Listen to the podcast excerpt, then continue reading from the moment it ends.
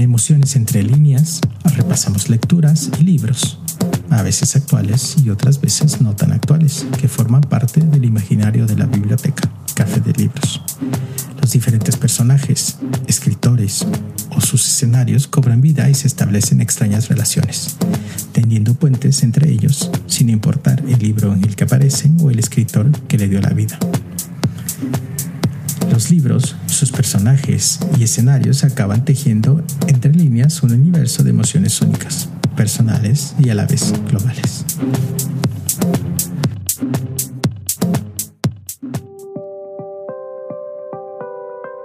Hoy, en Emociones entre líneas, las bibliotecas emocionan. La biblioteca es un templo secular donde se practica la religión del aprendizaje y de la democracia, porque está abierta a todo el mundo. Afirma Frederick Weisman, autor de Ex Libris, en su documental dedicado a la Biblioteca Pública de Nueva York. Las bibliotecas, especialmente las públicas, son escenarios de importancia sustantiva para la búsqueda del conocimiento y el desarrollo de una sociedad, ya que ponen al servicio de la comunidad los libros y demás medios culturales, sobre todo en las zonas más apartadas y con problemas de acceso.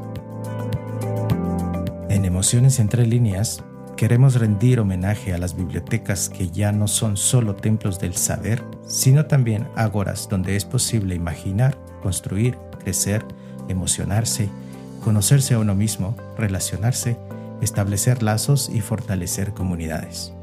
Y por extensión, el homenaje se rinde también a los bibliotecarios y bibliotecarias, el corazón de cada biblioteca. Durante la historia no fueron héroes ni persiguieron la notoriedad, trabajaron a destajo, en silencio y sin descanso, con el convencimiento de que la expansión del libro y la lectura propiciarían la conquista de la justicia igualitaria y el fin de la discriminación social. En el pod del día de hoy vamos a dar un paseo por algunos libros y lecturas en el que, de una u otra forma, las bibliotecas son las protagonistas o desempeñan un papel preponderante en las historias narradas. Como siempre, desde las lecturas que forman parte del imaginario de la biblioteca, Café de Libros.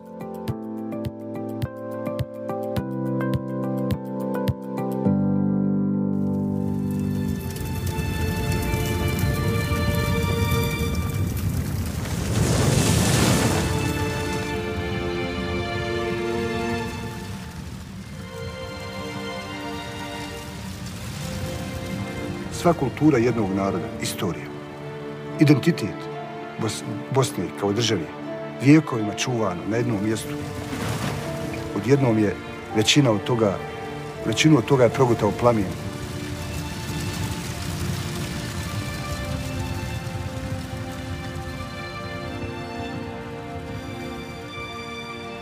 Bio sam bespomoćan i tužan.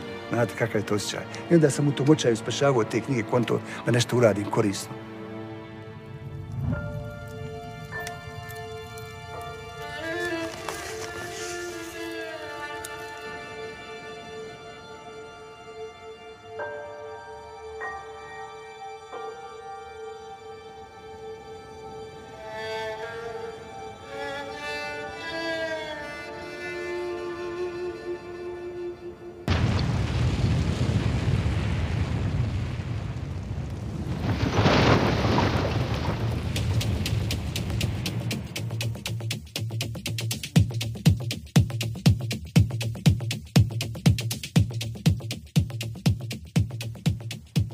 Este es el sonido de una biblioteca en agonía, de cómo el fuego fagocita la memoria de toda una cultura.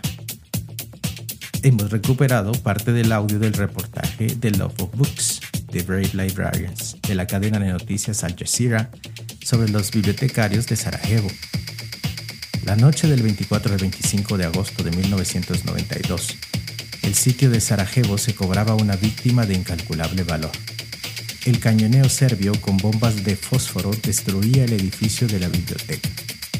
En medio de la catástrofe, un grupo de ciudadanos y personal de la biblioteca intentaron salvar lo que pudieron bajo las balas de los francotiradores. Algunos perdieron la vida.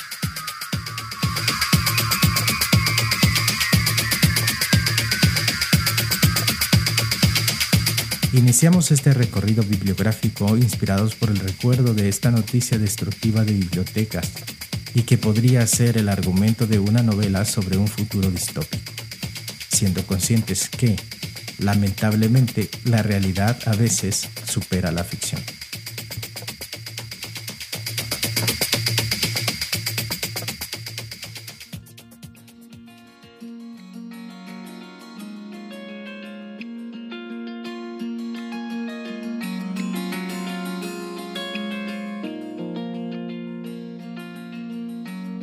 La destrucción en 1992 de la biblioteca de Sarajevo fue el germen de un estudio sistémico de bibliocidios cometidos a lo largo de la historia. Nos referimos a la obra Libros en llamas, historia de la interminable destrucción de bibliotecas del escritor francés Lucien Poulastron.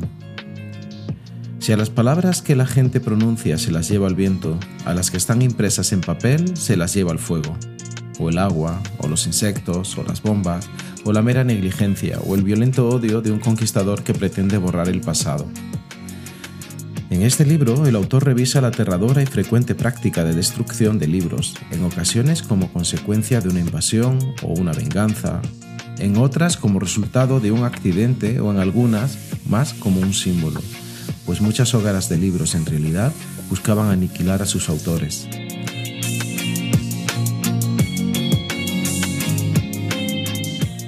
Las destrucciones de bibliotecas son, además de un espectáculo perverso, un asesinato simbólico que a veces alcanza la magnitud del genocidio. El autor recorre diversas geografías y épocas, desde los depósitos de arcilla con escritura coniforme hasta el saqueo en la Bagdad ocupada por el ejército estadounidense, para enfrentarnos con la nefasta vocación del ser humano que pretende silenciar las obras que hablan con sus lectores desde el papel.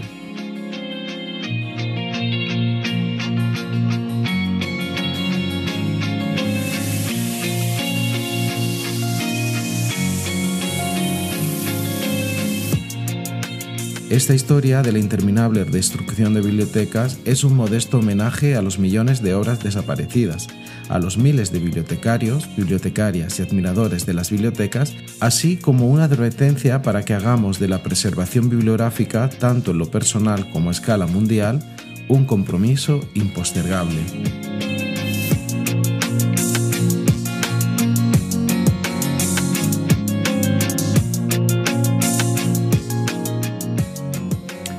La obra de Lucien Poulastron dedica una detallada descripción de los bibliocaustos acaecidos en una de las épocas más oscuras de la historia europea. Nos referimos, por supuesto, a la época de la Edad Media Occidental, caracterizada por la expansión del sistema feudal y del cristianismo, el asentamiento de la autoridad episcopal en las ciudades y del monacato en los ámbitos rurales. La religión está presente en todos los aspectos de la vida y especialmente al virulento modelo exportado desde España a los territorios ocupados en Nuevo Mundo.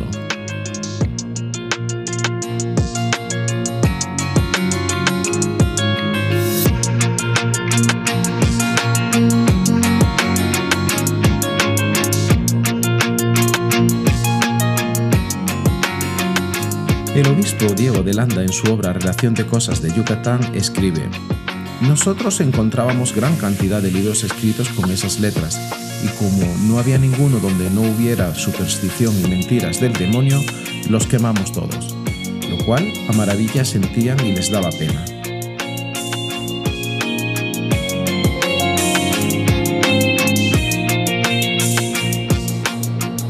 Para entender el impacto a futuro que tiene la pérdida del patrimonio bibliográfico para cualquier país o región, ya no solo por los avatares de la historia, sino también por la presión del aborazado mercado de bienes culturales, haremos una parada en este recorrido bibliotecario en la obra Saqueo en el archivo, el paradero de los tesoros documentales guatemaltecos de los investigadores Wendy Kramer, George Lowell y Christopher Lutz.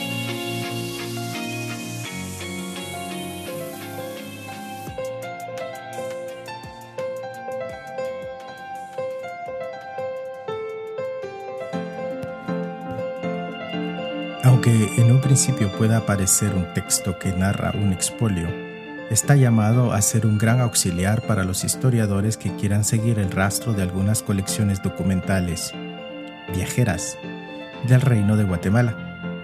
Ese territorio que en la Edad Moderna se extendía desde Chiapas a Costa Rica. Pero, además, la lectura del trabajo de Kramer, Lovell y Lutz nos ha de llevar a reflexionar sobre la conservación de los bienes históricos. En primer lugar, los autores nos recuerdan que hay objetos de patrimonio que salen de Centroamérica hacia destinos lejanos desde el mismo siglo XVI.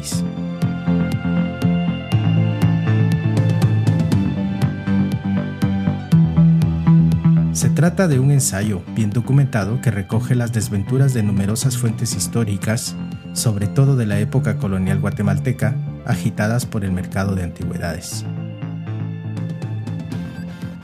Los investigadores reconocen la lamentable situación vivida por el Archivo General de Centroamérica, sobre todo a finales de los años 70 del siglo XX, y cómo, por el contrario, los documentos exportados se encuentran en una saludable condición.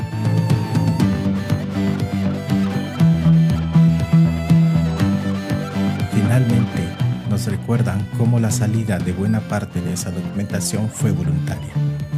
Desde el conocido como Códice Mendoza que el virrey de la Nueva España envía a su monarca Europa, hasta regalos institucionales como la gramática cachiquel que Mariano Galvez ofreció a Estados Unidos en 1836, o sencillamente cuando el sacerdote Brasseur de Bourbourg se llevó la copia del Popol Vuh de Francisco Jiménez de comienzos del siglo XVIII a Francia por su gusto por los libros raros.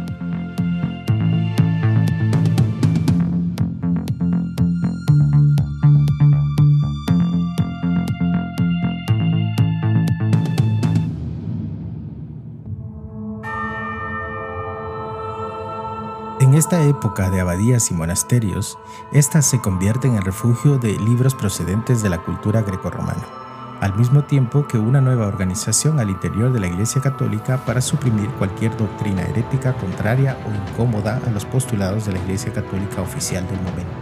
Las actuaciones del Santo Oficio en materia de censura de libros e imágenes artísticas fueron llevadas en ocasiones hasta sus últimas consecuencias. Pues bien, en este contexto de oscuridad e ignorancia promovida por el poder religioso, encontramos nuestra próxima lectura. Solicito, por tanto, que confirméis mi sentencia, mi señor abad.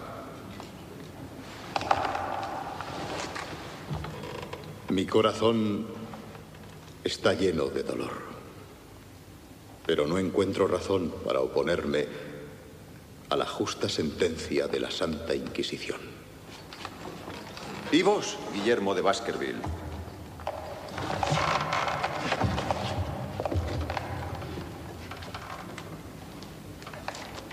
Sí, es culpable.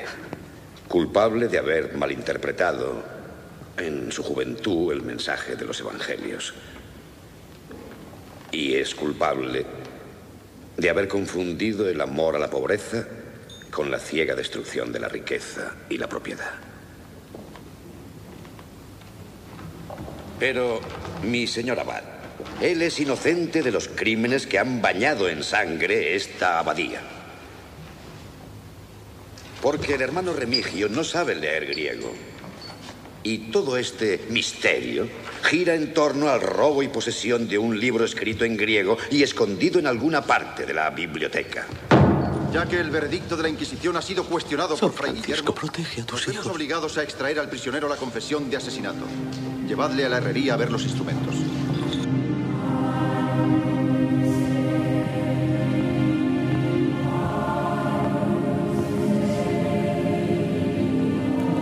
Valiéndose de características propias de la novela gótica, la crónica medieval, la novela policíaca, el relato ideológico en clave y la alegoría narrativa, esta lectura narra las actividades detectivescas de un fraile para esclarecer los crímenes cometidos en una abadía benedictina. En esta parada literaria, los libros, la biblioteca, el bibliotecario mayor y la presencia inquisitorial serán los protagonistas en una trama obsesiva en la que se producen varios asesinatos en una abadía del norte de Italia en la Edad Media. Efectivamente, en este pod de bibliotecas no podía faltar la obra del magnífico Humberto Eco, El nombre de la rosa. Y lo que acaban de escuchar es la adaptación al cine de esta novela, dirigida por Jean-Jacques Annaud.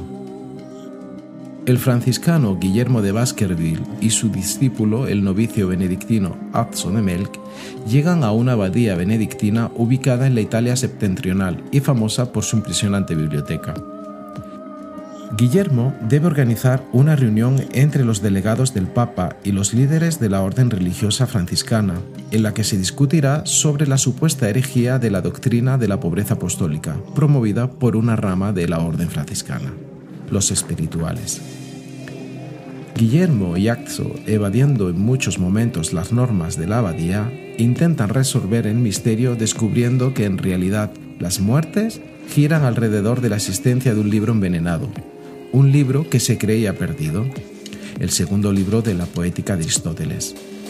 La llegada del enviado papal e inquisidor Bernardo Gui inicia un proceso inquisitorial de amargo recuerdo para Guillermo, que en su búsqueda ha descubierto la magnífica y laberíntica biblioteca de la abadía. Humberto Eco nació en 1932 y falleció en 2016 en la ciudad italiana de Alessandria. La abadía de San Michel, en la región italiana de Piamonte, es famosa, entre otras cosas, por haber inspirado la novela El nombre de la rosa. Este templo forma parte de varias rutas de peregrinación, siendo una de ellas la vía francígena. Esta vía, la vía francígena, es una ruta que discurre desde el noreste de Europa hasta el centro de Italia. Comienza en la localidad inglesa de Canterbury, atraviesa Francia y Suiza hasta finalizar en Roma, en la plaza de San Pedro de la Ciudad del Vaticano. Y es en esta ruta donde encontramos el inicio que nos llevará a la próxima lectura, en la que destaca una biblioteca como escenario de punto de partida.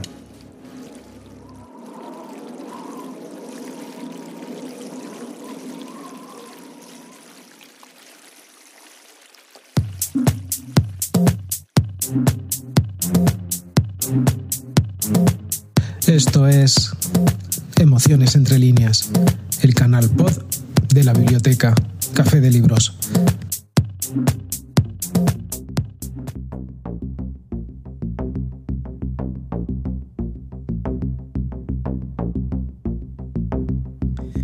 La abadía daba cobijo a unas 600 personas, lo que la convertía en la segunda ciudad más grande de la isla.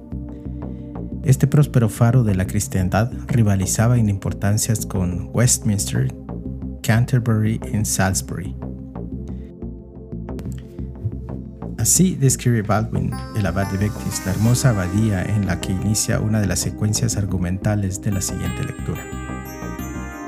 Esta abadía no forma parte de la ruta de peregrinación francígena, pero sí es el punto de partida de otra peregrinación temporal para aclarar una serie de muertes y asesinatos que inician en la abadía en el año 777 y finalizan en el 2009 en Estados Unidos.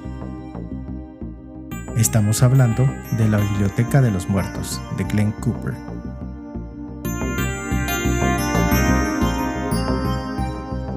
La historia comienza en Nueva York, 2009, con el asesinato de un desconocido al darse cuenta de un patrón que presenta la nueva víctima y otras muertes que han ocurrido, estos asesinatos se atribuyen al asesino en el juicio final, como se llama, ya que todas las víctimas siempre reciben una postal con el día de su muerte y un ataúd dibujado con ella.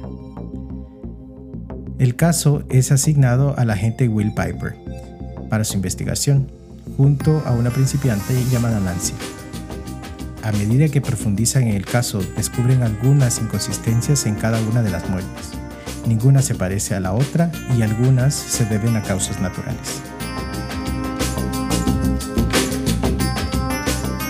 Por otro lado, también nos centramos en el siglo VIII, en la abadía de Bectis, donde los monjes cuidan a un niño pelirrojo abandonado por su padre llamado Octavus, que tiene comportamientos inusuales.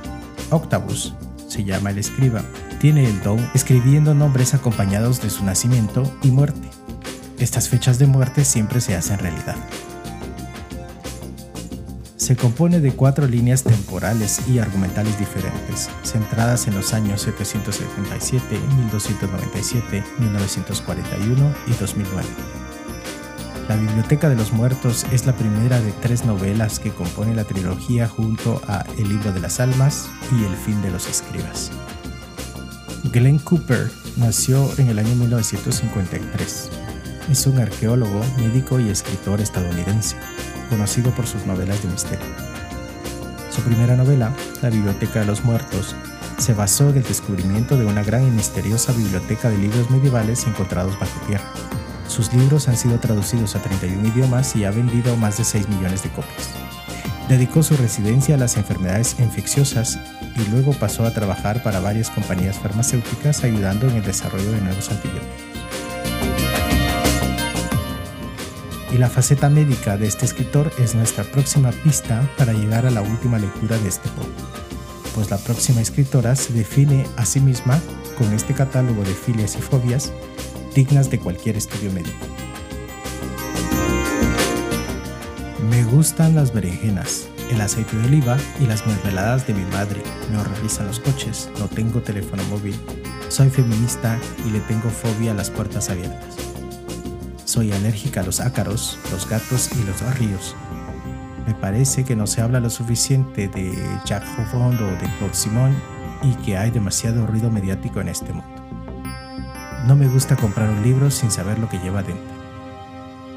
Así se autodefine Sophie la autora de la asignatura 400.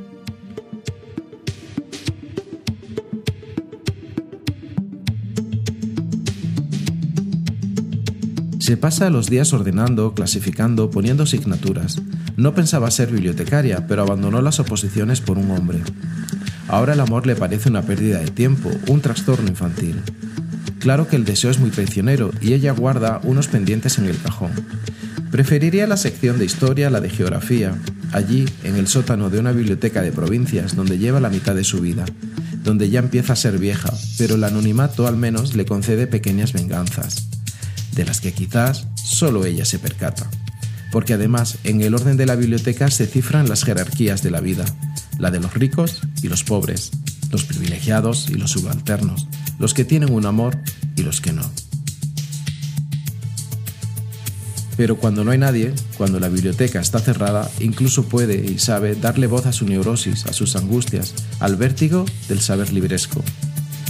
Y entonces descubrimos que los neuróticos pueden ser buenos nadadores, cosa no tan evidente, cosa que tal vez logran sobre todo los buenos fingidores, los escritores que dan vida a los buenos personajes. Este libro es un relato en el que desconocemos el nombre de la protagonista. Tan solo llegamos a saber que trabaja en una biblioteca francesa y está a cargo de la sección de geografía, aunque a ella, tal y como ha confesado, le gustaría estar en la de historia, puesto que es una sección que consulta más gente. Todo el libro es como un gran monólogo, aunque mejor es decir es un gran diálogo, puesto que se supone que está hablando con la persona que se ha quedado encerrada en la biblioteca y que ha descubierto al abrir, pero a esta persona no se le escucha en toda la narración.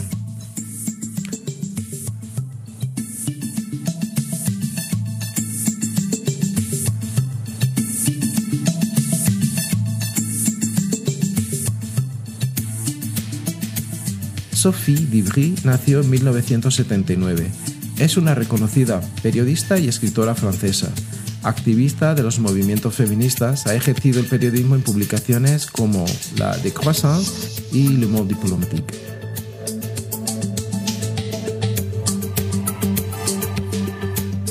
Llama la atención que Signatura 400 es un relato sobre la soledad humana, y de ahí su simbólico título, solo entendible para bibliotecarios y bibliotecarias, ya que la clasificación decimal universal usada como herramienta de clasificación en las bibliotecas europeas, el número 400 no está asignado a ninguna área del conocimiento. Sin embargo, en la clasificación decimal Dewey, usada en las bibliotecas de tradición anglosajona y parte de Asia, la notación 400 es asignada a las disciplinas de lengua e idiomas, por lo que el título del libro fue diferente en estos países.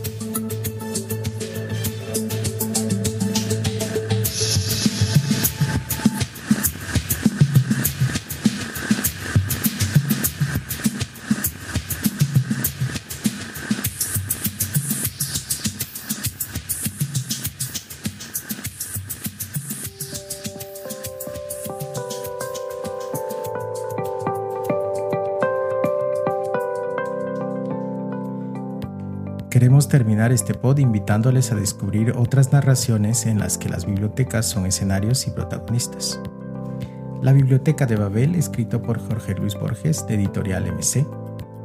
Cocar y el Ministerio del Punto Infinito, de José Luis Aurín, de Editorial Edelvives. La Biblioteca en Llamas, de Susano Real, publicado por la editorial Temas de Hoy. Muertes entre líneas, de Dona León, de Editorial Planeta. La sombra del viento, de Carlos Rezafón, por Editorial Planeta.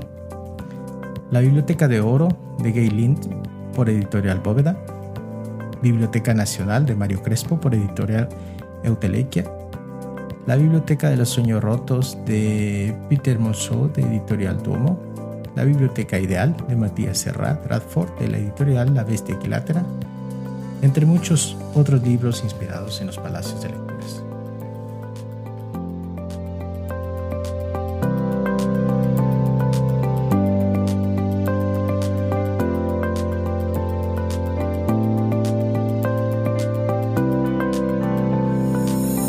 Y aunque en unos cuantos meses tenemos previsto publicar el pod Bibliotecarios y Bibliotecarias Intrépidas, queremos hacer un adelanto y mencionar algunos nombres que se dedicaron con profunda entrega y determinación a la labor que les apasionaba, las bibliotecas. Entre los bibliotecarios ilustres mencionaremos a Zenódoto de Éfeso, Calímaco de Cirene, Andrónico de Rodas, Erastóstenes de Cirene, Aristófanes de Bizancio, Apolonio Idógrafo, Aristotarco de Samotracia, Anastasio el bibliotecario, el Papa Nicolás V, Gottfried Wilhelm Leibniz, Marcel Proust, Benjamin Franklin, Jorge Luis Borges, Ricardo Palma, Rubén Darío, Said Mohammed Khatami, Andrew Carnegie, Melville Dewey, Sijali Rammarita Ranganathan, entre otros.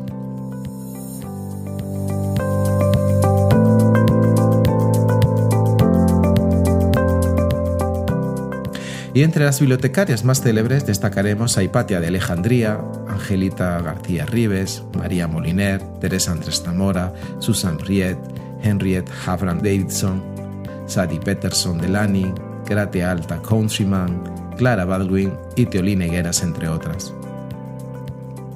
Estamos seguros que este pod es el primero de varios relacionados con el ecosistema del libro, la lectura y las bibliotecas. Ahora sí, finalizamos el repaso de las lecturas en las que las bibliotecas se emocionan y cobran vida. Por cierto, muchas gracias a aquellas personas que nos escuchan en la ciudad de Guatemala y Totonicapán, Desde Estados Unidos, concretamente en Dallas, Texas, Absecon, New Jersey, Columbus, Ohio, en Ashburn, Virginia y desde Andalucía, en España.